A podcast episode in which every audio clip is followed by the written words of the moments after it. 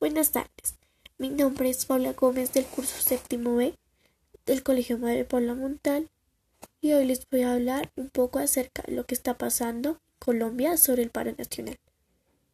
Eh, pues lo que yo pienso es que no se están quitando nuestros derechos y también están matando a las personas que protestan pacíficamente eh, y que están y que hay tanta desigualdad por el presidente Iván Duque que quería que nosotros pagáramos los impuestos que ellos tenían y además compraban cosas innecesarias como los aviones, los tanques, entre otras cosas.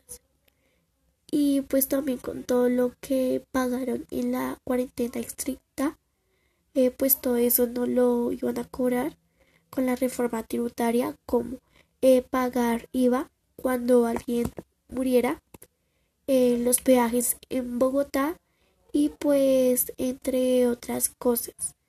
Muchas gracias.